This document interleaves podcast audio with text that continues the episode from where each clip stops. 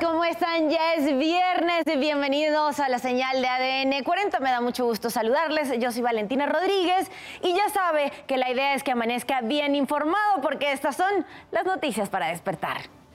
Y ocurrió otra vez. Un taxista por aplicación fue agredido por taxistas de Quintana Roo. Los agresores insisten que no están autorizados para cargar pasaje. México entregó a autoridades de Estados Unidos los cuerpos de los dos afroamericanos asesinados en Tamaulipas. Por desfalco multimillonario en Segalmex giran 22 órdenes de aprehensión contra exfuncionarios, empresarios y beneficiarios. El ahuehuete de reforma será enviado a rehabilitación y sustituido por otro ejemplar. Tiroteo contra testigos de Jehová deja siete muertos y ocho heridos en Alemania. Y en la buena de este viernes le mostraremos a una joven de 25 años que literalmente le salvó la vida a su papá tras donarle un riñón, luego de que el señor fuera diagnosticado con una enfermedad del sistema inmunitario que atacó sus riñones. ¿Y qué sucedió en la mañana de este viernes? Nos los cuentas tú, Armando Martínez. ¿Cómo estás? Muy buenos días. ¿Qué tal? Muy buenos días a todos los que nos siguen a través de la señal de ADN 40. En este momento les ofrezco de todo, todo lo que ocurrió en las calles de la Ciudad de México. Nos trasladamos hacia la zona sur de esta capital. La colonia es eh, Campestre Churubusco, la alcaldía Coyoacán. Ahí en la calle de Compostela, casi Miramontes. Un incendio consumió el segundo piso de una vivienda donde habitaban dos personas de la tercera edad. Afortunadamente salieron ilesas, elementos de la Secretaría de Seguridad Ciudadana lograron evacuarlas de ese lugar. Bomberos de la Ciudad de México llegaron para combatir el incendio. Desafortunadamente la mascota de estas dos personas eh, perdió la vida, un can que eh, se encontraba ahí perdió, perdió, la vida. En este momento, pues, elementos de la Secretaría de Seguridad Ciudadana hicieron el acordonamiento correspondiente y afortunadamente no hay personas que lamentar. Esto es lo que ocurrió en calles de la Ciudad de México. Regresamos al estudio, que tengan un excelente día. Gracias Armando, excelente día para ti también. Y como siempre también, la invitación es a que visite, que navegue el portal de ADN 40, www.adn40.mx. Ya sabe que a cualquier hora del día va a encontrar información disponible en temas económicos, políticos, sociales, internacional, deportes y hasta entretenimiento. Y también le tenemos para este viernes 10 de marzo las recomendaciones viales por si aún no ha salido de casa y lo tome en cuenta. Hasta el momento se registra buen avance en eje central Lázaro Cárdenas desde Fray Servando, Teresa de Mier a Plaza Garibaldi, pero debe tomar precauciones porque hay servicios de emergencia que están en Avenida Xochimilco y en la calle 2 en la colonia agrícola Paltitlán, Alcaldía Iztacalco porque un motociclista derrapó ahí en la calle. También le diremos cuáles serán las condiciones climáticas para este viernes. Todavía la zona norte presenta bajas temperaturas, aunque sí tienen diferencias con las de la semana pasada porque se van a registrar apenas de menos 5 a 0 grados, sobre todo aquí en la zona norte. ¿Por qué? Porque se acerca y se aproxima este nuevo frente frío que estará también pues afectando parte del territorio nacional. Debe tener en cuenta que justo por esta corriente en chorro polar y esta en chorro subtropical se pueden estar generando lluvias aisladas aquí en la zona de Coahuila, Tamaulipas y San Luis Potosí.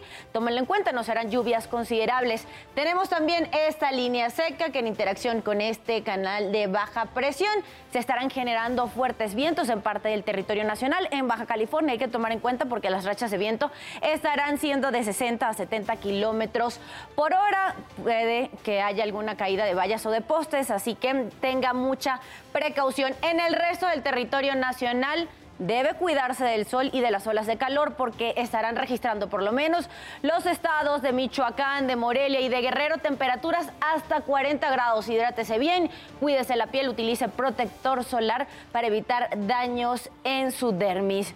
Y ahora bien, aquí en ADN 40 evolucionamos y ya sabe que queremos estar más cerca de todos ustedes. Por eso siempre la invitación es a que reporte a través de nuestras plataformas, de nuestras redes sociales. También utilice el hashtag ciudadano en tiempo real. Ahí nos deja denuncias, situación que le inquiete, reportes, incluso solicitud de ayuda. En redes sociales, en las nuestras, de hecho, nos denunciaron que para apartar lugares de estacionamiento colocan botes y cubetas en la calle Juan Augusto Ingres, número 102 en la colonia Nonualco, Alcaldía Benito Juárez.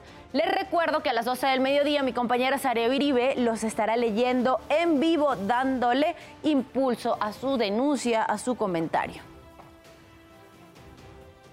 Son las 5 con 36 minutos de la mañana. Seguimos con la información y lo hacemos con el siguiente resumen. Hay que hablar de la COFEPRIS porque autorizó a una empresa canadiense el primer permiso de cultivo industrial de marihuana. La compañía dio a conocer que busca terrenos en el Estado de México y en Yucatán. Dijo que no tienen restricciones sobre dónde cultivar del tamaño de las instalaciones o el volumen de las operaciones.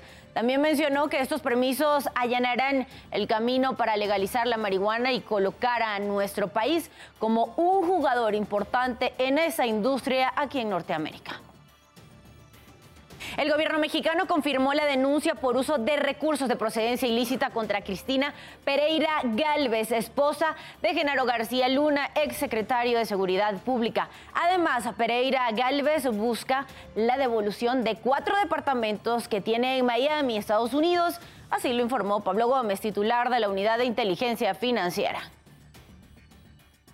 Mire, este sujeto que le voy a mostrar en pantalla, que tiene playera amarilla y chamarra negra, bueno, ahí no se distingue bien, pero ese que va ahí en ese coche, asalta al conductor de taxi por aplicación en el que viaja en Cholula, Puebla. Pidió el transporte el 5 de marzo alrededor de las 2.45 de la tarde. El agresor saca un arma, amenaza al conductor y le dice, voy a tener que asaltarte, perdóname. Cita textual. Luego intentó apagar la cámara. El chofer pidió que le devolvieran sus identificaciones y el presunto delincuente accedió. En Estados Unidos grabaron una pelea entre dos pasajeros dentro de un avión mientras otras personas intentaban separarlos. El que tenía sometido a otro sujeto con una llave dijo que se acercó a su familia de manera violenta y que solo trató de defenderlos. Los dos hombres abandonaron el avión con destino a Phoenix antes del despegue sin que alguno de ellos fuera detenido por la policía.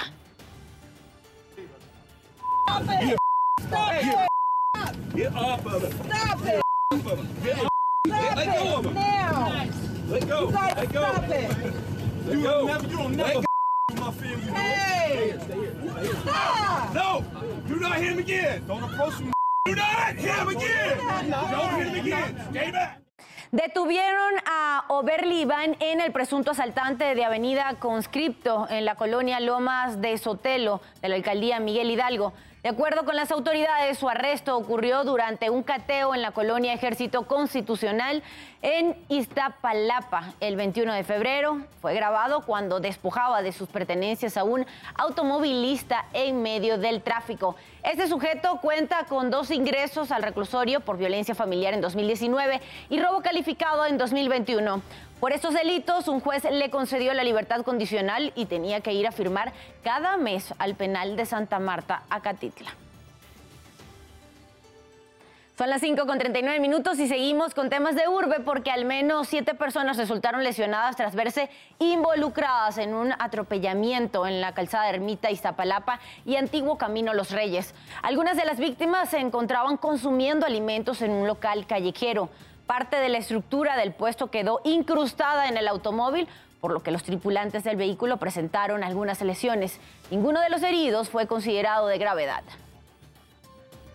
Vincularon a proceso a Javier N., el profesor de música del Colegio Carmel, por la probable comisión de delito de violación en agravio de una menor de edad. El juez le dictó prisión preventiva, por lo que permanece en el reclusorio Oriente. De acuerdo con la investigación, este sujeto agredió a la víctima entre octubre de 2020 y enero de este año. Por otra parte, el Ministerio Público inició la integración de otras carpetas de investigación de más víctimas en contra del mismo profesor. Y la jefa de gobierno Claudia Sheinbaum informó que la Guardia Nacional y el sistema de transporte colectivo Metro taparon más de 700 registros para evitar el robo de cable y que este año se han tenido a varias personas, se han detenido a varias personas por este delito. Añadió que se hará una inversión para colocar cámaras de seguridad conectadas al C5 en los túneles del metro. 722 registros tapados de las líneas 1, 2 y 3. Y estamos viendo también para la línea A y B, que tiene malla ciclónica, particularmente hacia el Estado de México, qué otras protecciones se pueden poner. Y ante la inseguridad y violencia que sufren las mujeres, la Red Nacional de Refugios desarrolló la aplicación telefónica Sendero Violeta. En esta app, las usuarias registran a sus contactos de confianza y en caso de estar en riesgo, pueden mandarles mensajes de manera inmediata, además de acceder rápidamente a los puntos donde se encuentran las zonas violetas y registrar zonas rojas, que son espacios catalogados como inseguros. Es una aplicación que conjuntó diferentes aplicaciones de otros países. Eh, justo para eh, brindarle opciones a las mujeres en situación eh, de tránsito, de movilidad. 5.41 minutos de la mañana pasamos a revisar el panorama internacional. Vean, al menos siete personas murieron y ocho más resultaron lesionadas tras un tiroteo dentro de un templo de los testigos de Jehová en la ciudad de Hamburgo, en el norte de Alemania. Las fuerzas del orden difundieron la alarma y pidieron a los residentes que por favor permanecieran en sus casas hasta asegurar la zona, al tiempo que acordonaban las calles alrededor de la iglesia. La policía de momento no dio datos exactos de las víctimas. Medios alemanes hablan del crimen más sangriento en Hamburgo en las últimas décadas. Un tren de la empresa Norfolk Southern descarriló en el condado de Calhoun, Alabama. Ocurrió este jueves cuando el director de la compañía estaba testificando por el derrame de químicos peligrosos a consecuencia de otro descarrilamiento. Fueron cerca de 30 vagones vacíos los que se salieron de las vías. Este accidente encendió de nuevo los focos rojos sobre la seguridad ferroviaria que está en este momento en Estados Unidos. Y en Filadelfia, el presidente estadounidense Joe Biden reveló que el gasto público aumentará a 6.8 billones de dólares. El presupuesto del año pasado fue de 6.2 billones. Su programa propone recaudar hasta 3 billones de dólares en los próximos 10 años.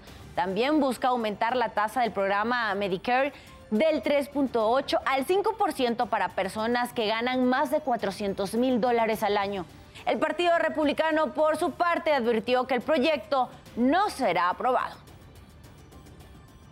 Y el gobierno de Georgia anunció que frenó la ley de agentes extranjeros. Esto ocurre luego de que se presentaran protestas en las calles de Vilsi por dos días consecutivos. La reforma que había sido aprobada el día martes obligaba a las empresas y organizaciones civiles a registrarse como agente extranjero si superaban el 20% de financiación extranjera en sus cuentas.